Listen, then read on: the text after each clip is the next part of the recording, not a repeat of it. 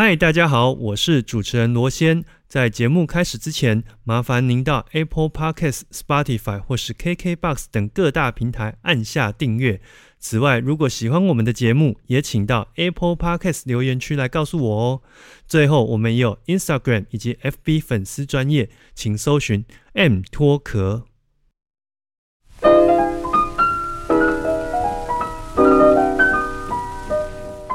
我是罗先，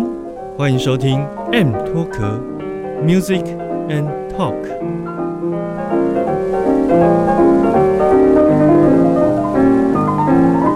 就可以先告一段落，因为呢，更重要的是，我们其实下半部要来来聊，就是鹏鹏他自己本身跟政治的相关。这个其实应该也是我第一次知道他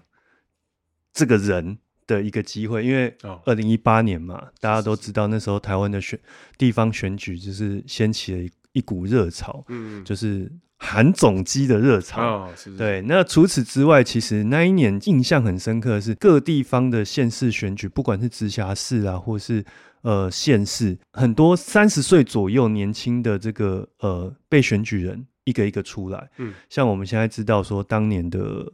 呃苗博雅，然后林亮君，是甚至于还有虽然说没有那么年轻，可是让大家印象很深刻素人的瓜吉。对对，这是在台北市的部分。那我们新北市其实也有很多很多很亮眼的一些候选人，其中鹏鹏就是不亮眼了，有趣可以是 可以说有趣了。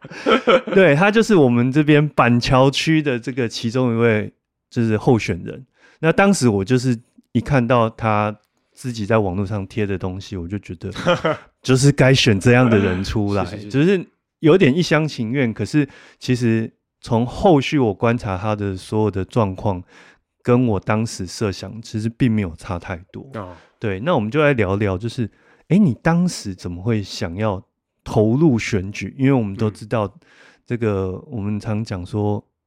亲戚朋友常在讲，如果要害一个人，选举就是一个很有效的一个路径嘛。但是我想，既然我们都知道这样，可是还愿意去参与，这这当中一定有一些想法跟决策在背后。就是会进入这个选举这件事情呢，基本上是我现在其实都在担任公务员了、对吧？最一开始其实我是做工程师，然后呢，后来就发现说，为什么我每天都在创造一堆 bug，然后让自己去解？我觉得这生活很痛苦。然后也是在一个朋友建议下说，哎，你要不要转做社工看看？他可能看到说，哎，我其实在呃也有时候参与帮忙一些人的时候还算有热情，所以我后来就是选择去做比较社会福利的公务员了、嗯那因缘际会，其实在公部门圈，呃的做了好好几个工作，那就会觉得说，呃，我在行政的这部分其实大概知道是怎么样一个状况。那如果我今天投身到民意代表的时候，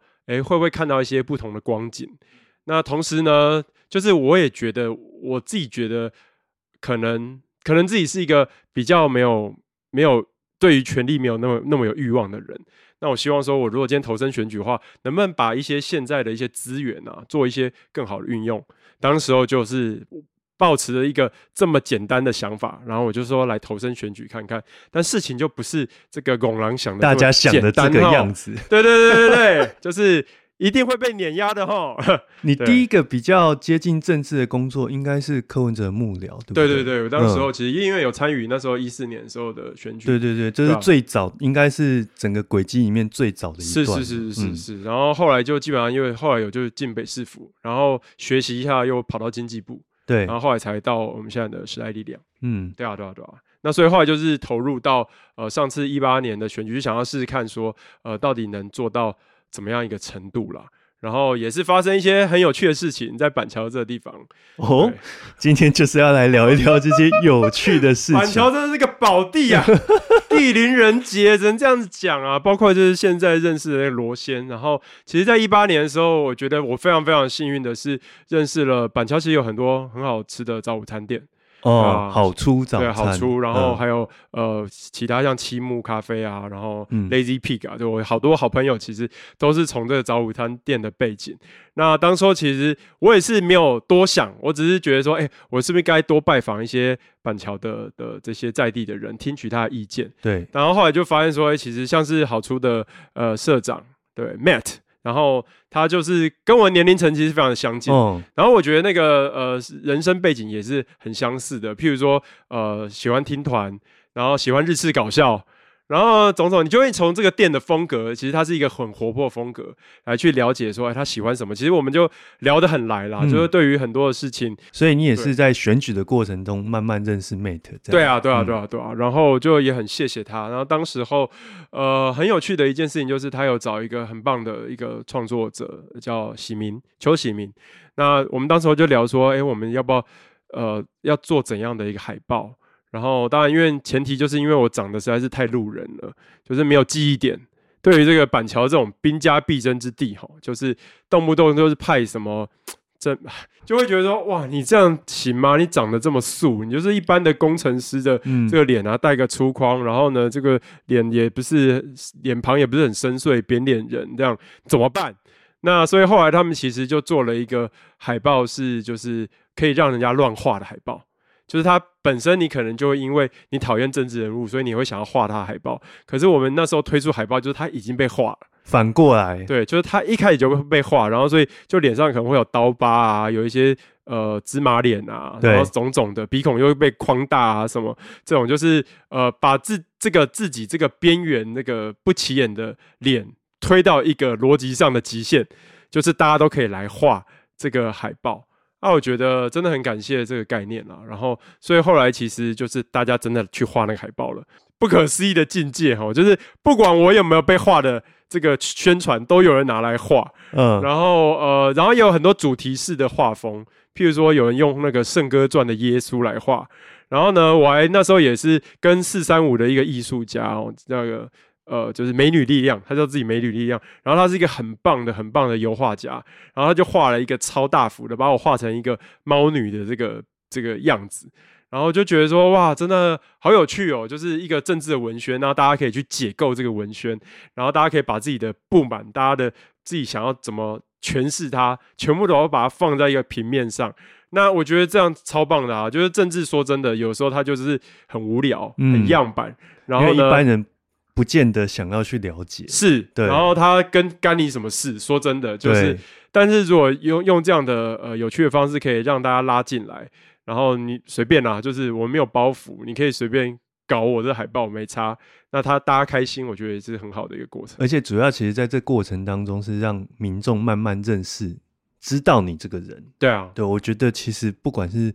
做政治工作，或是做业务，或是你开店，其实你光是被知道这个就已经是很辛苦的一条路了。是是是，是对，所以那时候其实大家就会都会讲说啊，选举公报上你的脸又没画，大家怎么认出你你是谁？哪一个是你？谁知道？对吧？那然后其实呃，刚刚就有跟呃大家介绍一些漫才啊，然后喜剧的东西。其实我也是希望说，今年的这个呃选举，其实我希望能更把更多的喜剧的元元素嗯也可以把它拿进来。对啊，那是我一直很想做的事。而且你你上次有跟我提到一个概念，是说到时候服务处对，其实似乎是可以跟这些表演场地是是可以有一个嗯某种程度上的结合。对啊，对就是这也是我好想做的事哦。就是嗯。我觉得现在其实台北有一堆的这个一家一家的这种喜剧表演的场地有开，譬如说二三啊、卡米蒂啊，卡米蒂卡米蒂现在又有一个卡米蒂 Plus 嗯。一个新的场空间，然后乐悠悠之口，然后种种，然后 Three Cafes 什么的，就是百灵果最近也在对，那就是卡米蒂物色一个新的嘛，对对对，嗯。然后新竹那边也有，台中也有，高雄也有，嗯。台南也有。那在这种状态下，其实很多的喜剧演员都住在新北，哎，然后我就觉得说，哎，那新北会不会有一个这样的空间来做？现在像我好朋友大可爱，他其实也住在板桥，而且我们板桥的交通是很方便的，是啊，是捷运其实是可以到的啊、那所以就我就会想说，如果未来我这样的空间，当然我觉得这中间还有一些法令的部分，到底要怎么突破？嗯，或者是说这个当然是希望一些账目的东西不要不要能比较透明一点比较好，但是我真的是很希望自己如果有幸选上我的服务处，可以作为一些培育喜剧演员的基地，嗯让这些喜喜剧表演者其实可以用比比较低的成本，然后他就有一个空间可以做一个这样一个练习了。然后当说我一直都有这样的想法，然后放在大脑里面。然后但是很很幸运的是说，最近听到呃蔡冠双头，同时也是一个漫才团体，嗯他们在萨泰尔旗下。然后呢，那那时候他呃这个菜头，他其实他就有在 podcast 上面去分享，他其实一直很想要有，因为吉本兴业有一个这个 NBC 这个系统学校。补习嗯班的概念，那你如果对喜剧有兴趣的人，你就可以去上面，然后进行授课。对然后那边的老师就会很专业的帮你看本，帮你看表演，然后帮你修正，让你其实这个喜剧的路可以呃，就是少绕点弯，然后同时更知道说专业的人的呈现是什么样子。那我觉得这个系统其实对呃日本表演漫才人是一个非常大的一个帮助了。那所以我们他就很希望说，其实，在台湾也希望有一个类似这样的的的单位，嗯，然后我们来试着 run 看，会不会让一些呃原本想要接触漫才但还不知道要从哪里下手的人，他可以来来做一些学习。少绕一点路。是是是，然后我觉得很很感人的一件一件事情就是说，菜头其实他分享到说，他为什么会呃接触喜剧，是因为他小时候看到太阳马戏团，然后嗯，他觉得太阳马戏团其中有一个人用生肉打另一个人伙伴，他觉得很好笑。然后我我也想到，我小时候其实我是一个嘴巴非常贱的人，我可以很快的戳一个人，然后戳到他觉得他尊严受损。可是你那么小的时候，你就会觉得这样讲讲讲下去，有人伤心，这样真的是好事吗？嗯，其实我觉得，在我小时候的时候，那种嘲讽或者这种搞笑，其实人家可能会觉得这件事情是个缺点。那但他，只只是当下，我觉得台湾可能没有一个风气，让大家知道说，其实这也许是一个才能。对，我觉得你讲的这个也是我最近在思考。嗯有时候我们过过往就觉得说我们要修正缺点，对，但其实有时候每一种特色，或者说每一种擅长的事情，它不见得是个缺点，而是你没有把它放在对的位置。，对啊，是，是对不对？对啊，就是讲话伤人，这本身也许在生活上是比较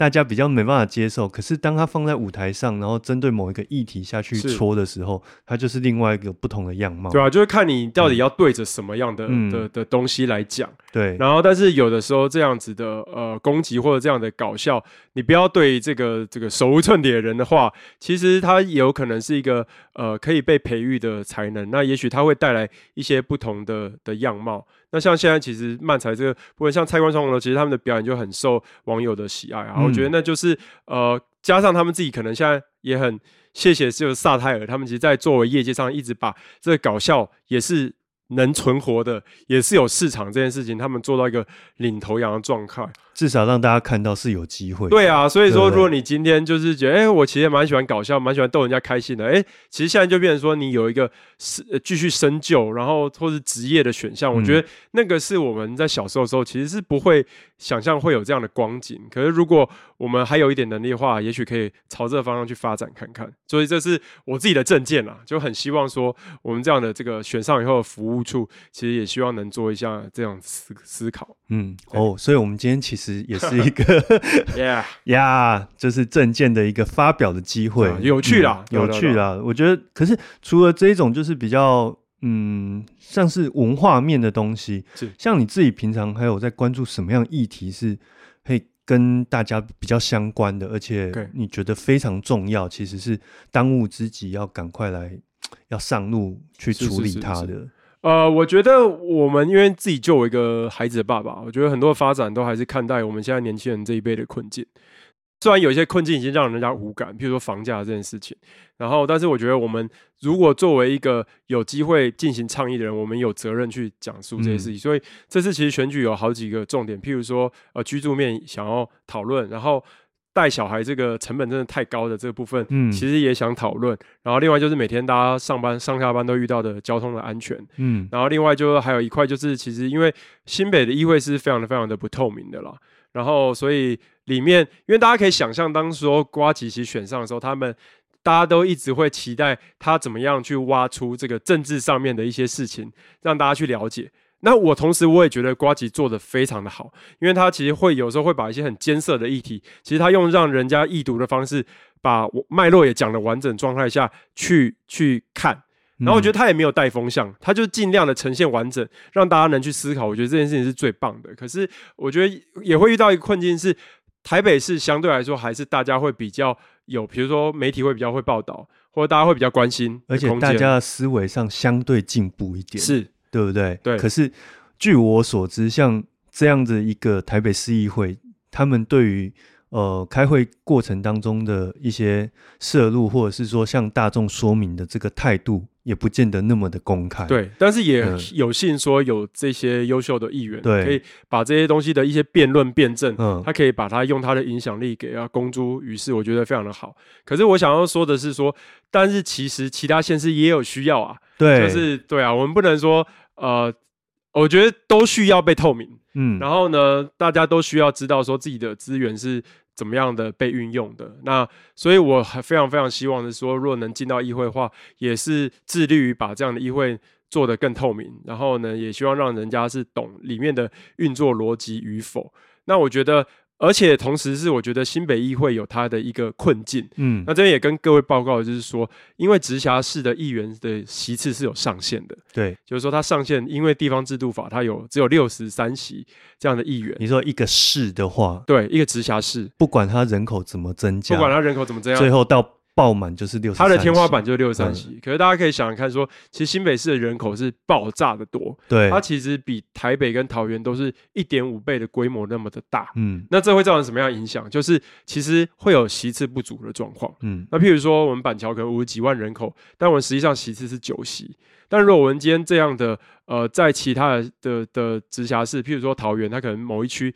它只要四十几万人口，它就有到十几席的这种状态。那这样竞争其实是超激烈的竞争啊，它反而是更激化这个非常激化。对，嗯那所以说其实就会那个时候就会发现，资源越多的人，他真的会用砸资源的方式就选赢你，就就是所谓大者恒大，而且是极大，就是被碾压、啊。对被碾压，对啊，所以就是逮级不是拱狼想的那么简单，好不好？所以来选举，然后发现，我靠，这个人家资本是你的十倍啊！而且街头巷尾都看得到看板呢。对，就是巷弄站啊什么的，对然后到处看板都是砸两百 up 的好不好？然后最近还有这种，大家如果有来板桥，你知道华江桥一下来就会有一个建商，它有个电子看板，非常的醒目，非常的亮，然后然后闪个几秒以后就会跳到议员的这个广告上面。其实很多东西都是这样结合啦，就是呃，新北其实是特别多这种呃建商，加上他本身家里开银行，加上他又是议员，这种铁三角的这种状态。然后我觉得选举有一点就是让一般民众以为常常看到的这个人，他就有机会选上，我就要把票投给他对啊，的这种逻辑上的谬误。但事实上，他选上做不做事，或者是关不关心你，跟这个是毫无关系的。而且我们常讲，就是羊毛出在羊身上。他今天从你这边花了这么多钱，从你这边拿到一张票，他就会想尽办法要巩固下一次他可以再拿到一张票的机会。是是是，对，所以哦，我真的觉得，因为自己从成年到现在也投那么多次票，真的是对于这样的一个风气是抱持一个很悲观的态度。对啊，所以当时其实就是看待说，哎、为什么台湾房价这么高的问题，永远都那么难讨论。对其实就是回到，其实我们地方政府的选举，地地方选举其实就已经有很显著的差距了。就是是建商它的银弹啊，真的是嗯超多。源源不绝。对，啊，然后你上面在上面的立委，其实他也需要些这些议员的的他的组织支持啊的嗯支持，然后这样环环相扣，上面就会造成一些很明显的社会问题，很明显造成问题的社会问题，也没有办法被好好讨论的原因，其实就回到这里。那如果你今天你要去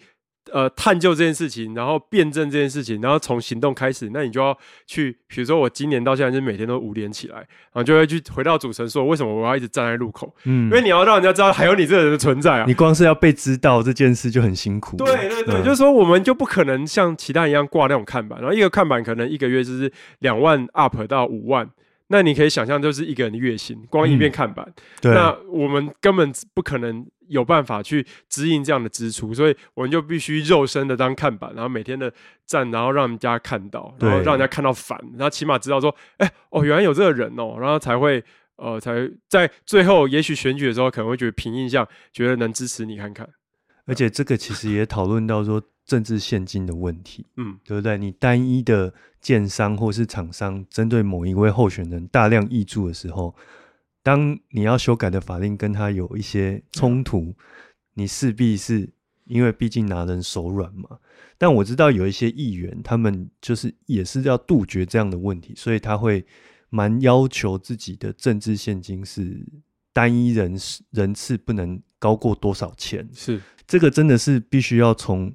一个时代一个时代慢慢下去洗，你基本上法规是有它的规定，对。可是其实呃，不瞒大家说，就是我们会会回头去看，比如说板桥区其他人选议员到底用了多少政治现金，然后每个人报都报三百万，我会觉得说。这根本不可能，不根本不可能，因为就连我这个已经活的没有存在感的人，我最后大概都花到两百七左右，然后然后他们才多我五十万，我真的觉得他们起码是我的十倍。啊，其中有一个人可能呃，其中一个人他可能稍微诚实一点，他说他花到一千九，嗯，那我觉得说他一定比这更多，但是他已经够诚实，然后其他人都是报三百多，那我觉得这也是一个问题啊，就是。到底这报真报假，那又那又何妨？对啊，然后你你看哦，一任议员的任期四年四十八个月，嗯，一个月就算给你十五万好了，也不过就是那几百万，嗯，那。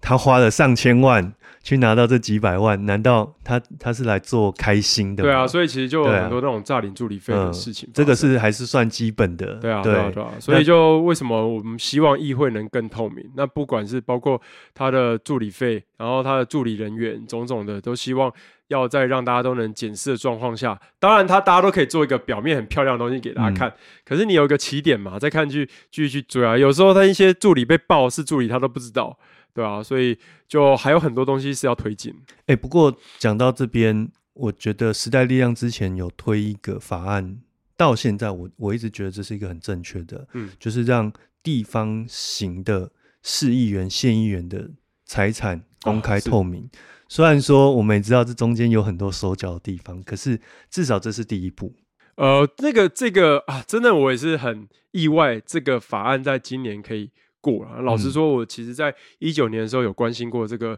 呃叫做公职人员财产申报法，嗯啊，那个问题是什么呢？就是说，呃，其实在这之前呢，你如果今天要看一个议员财产，你只能去监察院看，嗯，而且你不能抄写，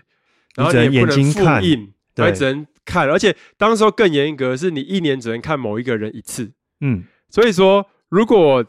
我我想要看某个议员的不同年份还不行哦，嗯，超级奇怪的规定，所以我还在派派我朋友去看。对，然后呢，而且里面资料其实是蛮多的，因为他还要申报一些，先不管他到底有没有诚实申报，但起码他有，比如说动产、不动产，然后呢，他的负债，然后种种的，那是跑不掉的，对，跑不掉，他可能要报这些东西，然后所以那资讯是非常复杂。然后那时候我就想说，我靠，那我们开个玩笑，我们找一个视觉记忆法的人来好了，然后呢？我就是随便在脸书上乱写，说我想找一个有视觉记忆的人，就还真的有人给我报名来说，哎，我会视觉记忆，因为他的工作，他说他是当一个这种开发工、开发工程式的这个小老板，然后他说他一直在磨练自己的视觉记忆，他说对这个管理下属的 code 有非常大的帮助。我说 好哦，哇塞，好，然后 他叫阿兰，我吓到阿兰，然后后来他就真的有进去看这些内容。但是呢，我们当时候就是来看那各县市的正副议长，然后光是新北，就当时候其实看就是蒋根煌，他其实完全没有报财产，超夸张。然后呢，我们的副议长啊，陈宏源他就有四百笔土地，然后有四间建设公司。大家知道四百笔土地全部爆出来的那个文字量有多夸张吗？每一个地段地号什么东西，这样一一头拉鼓下来。啊！你要这个记忆的人怎么记忆？这已经超过他能想象要记忆的事件了。就是就是说，也许你给他个四十笔，他还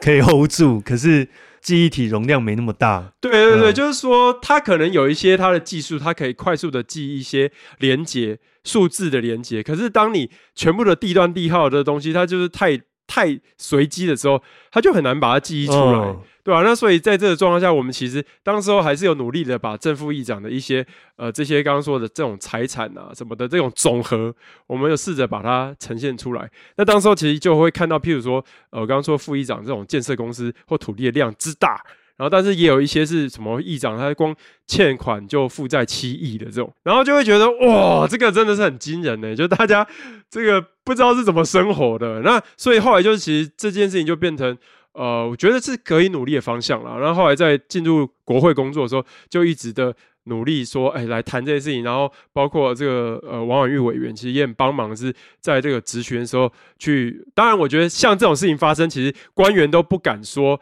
他不支持这件事情，只是他可以用不动作来表达他不不想要改善这件事啦，对吧？但是我觉得就很努力啊。我觉得有时候小党就是你只能做一个杠杆，然后有这个东西像滚雪球一样滚滚滚滚起来，然后人家觉得哎可能也有道理，滚滚滚滚滚滚到最后，其实就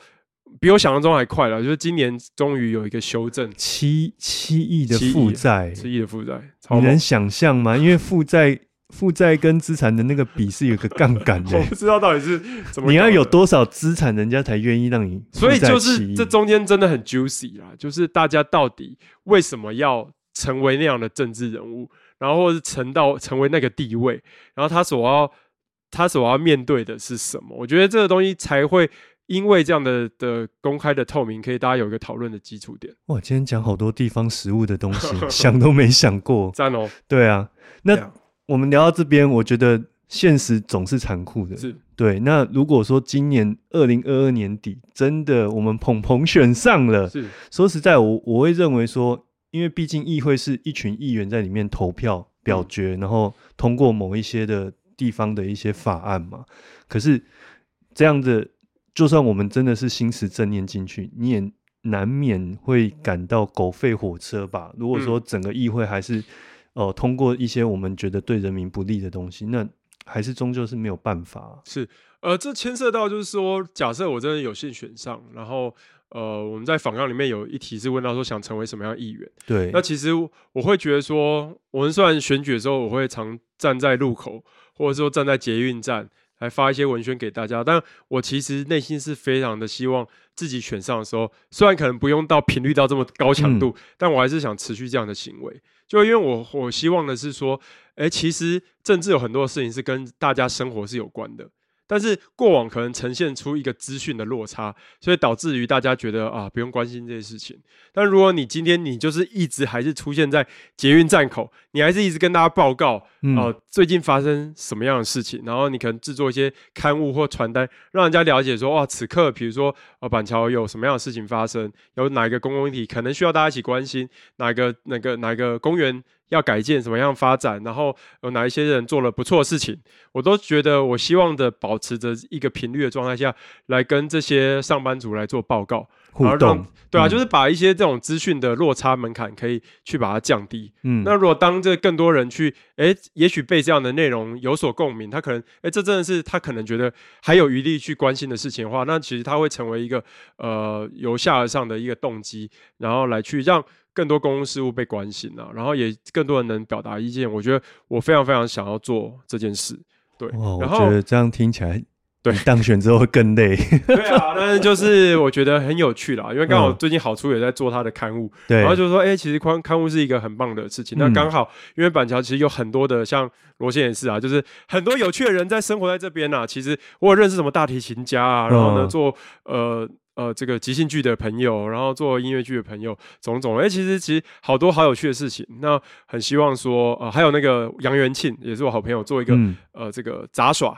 然后他是溜溜球金世纪世界纪录保持人，嗯嗯嗯他觉得说哇，其实很多有趣的事情正在这个土地这个区域发生。我们怎么用一些呃这个更亲近的这样资讯，让大家能去了解，这是我很想做的。那当然，回到刚刚主持人问的这种狗吠火车的状况哦，就是我这边也想要跟呃大家报告，就是我很喜欢一个作品叫《麒麟王》，不知道你们看过？麒麟王 》基本上就是一个一直下棋的这个卡卡卡卡通跟漫画。我从来从头到尾没有看懂过，因为哦是本身就对围棋是不不懂的。对，我也不懂围棋，但我觉得它剧情某种程度设计还算吸引人。嗯然后我我印象中非常非常深刻的一件事情，就是这个日本队呢，在最后面打到韩国队的时候，然后呢，当然就主角其实最后是输的状态。嗯然后这个韩国的他有一个蛮自负的这个下棋的骑士，就问他说：“哎、那你到底为什么想要下棋？”然后呢，最后这个主角就哭着说：“呃，因为想要把遥远的过去跟遥远的未来连接在一起。”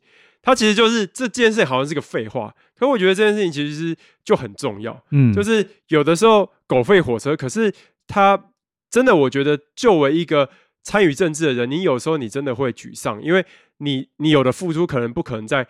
呃很快的时间点就检核到你的付出所带来的结果。但是你过几年以后，也许就会看得到了。就像我们刚刚说的《公职人员财产申报法》，一九年的时候，狗吠火车在那边网络上乱发文，然后但是后来也很谢谢呃，包括委员啊、不同党的啊，开始一直卷卷卷卷卷，哎，其实三年后看到，我也没想过三年还算快的。老实说，因为这个其实牵涉到这一些委员下面的这些议员，嗯的整个。不管是他资产或是他的利益，对，都要被大家看，就很盘根错节，对对啊？但是当当你就是能雪球滚起来的时候，那所以像我们之前也一直很关心一些呃居住的部分啊，然后持有税、房产持有税的部分，其实也是一直喊一喊以后，开始有东西有地方松动了。但我觉得新北还没有松动，我会继续喊。那所以对我来说，其实那个遥远的过去跟遥远的未来的连接，其实就在你现在要做的事情。嗯，那你当然要有一个觉悟，是说那个 credit 不一定是你身上，你只是其中一份子，然后甚至他也最后也不会提到你，但是他真的有可能让一些制度变得好。哦，对啊，所以就是心态上，我觉得必须要要这样才比比较不会稍微过度的膨胀自己或者种种与否。对啊，而且。权力有时候拿到之后是很容易，就很容易走偏的。对啊，对啊，对啊，所以就真的要很小心这件事情。那但是我会觉得说，其实也大家也不是都没有看在眼里。所以为什么其实上次选举，虽然我名片上其实我原本是写说那个二零一八落选人之类的，我觉得还是不要把落选写在名片上，可以正面表示。所以就正面表示说啊，只差多少？对。但 anyway，就是我觉得当时候其实呃。在地方有很多的这种长辈啊，其实是会吓到的，就觉得说：“我靠，你也才第一次参选，而且已经很接近，就是某一个做做很久的议员的这样的票，已经快要到了。”对，就是差两百多。那当然，我觉得我们这中间过程还是有犯很多错误了，所以其实他没有呃极大化一些事情，对啊。可是就 但是很厉害，但是你能感受到的是说，其实大家是有期待，对一些事情能改变。对，那我觉得说，如果人家有期待，你就要好好。呵护住这个期待，然后来再努力看看呢？对啊，所以就会呃，这次还是会继续加油。哇，听到这边热血沸腾。不过刚刚鹏鹏刚刚讲这些啊，让我想到我之前打工的一个经验哦。对，刚好最后要作为节目最后的一个总结，我觉得这个小故事蛮算是蛮励志的。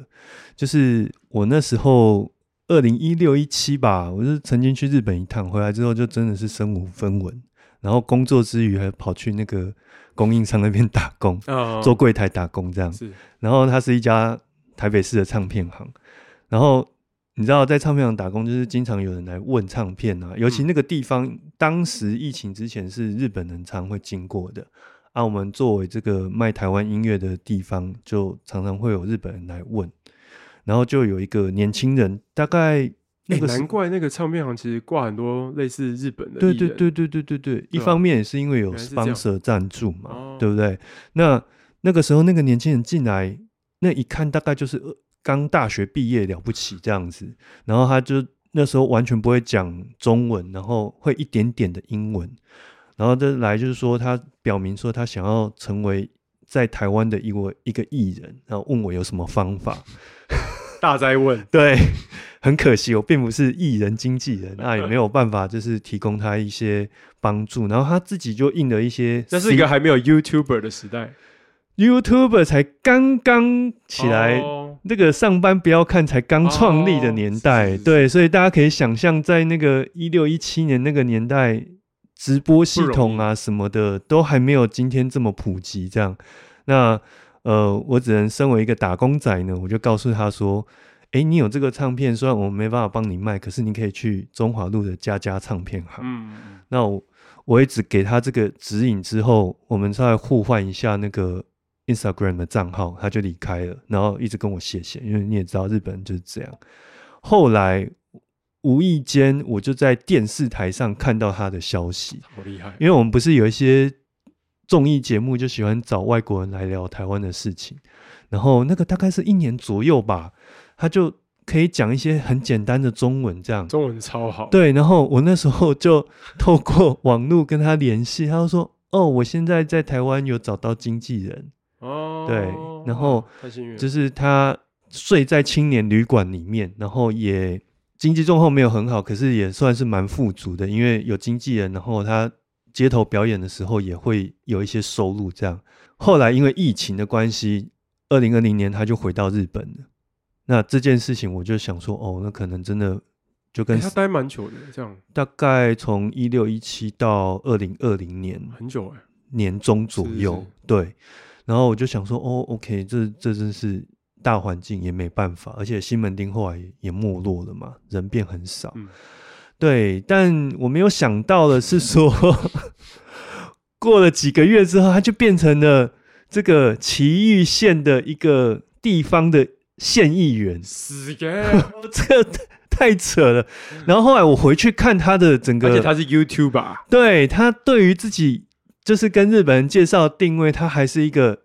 音乐家 YouTuber 这样子。然后，但是他在呃一些我看他公开的一些影片或是宣传里面，他很把台湾这个经验放在就是他的宣传海报上面。呃，对，他就说哦，在台湾有发展过，成为一位艺人，嗯然后因为疫情的关系回到日本。但是这件事情，我就觉得非常励志，就是说，哎，你真的不要小看自己在四五年前的一些小动作，因为你接触到这些人，很有可能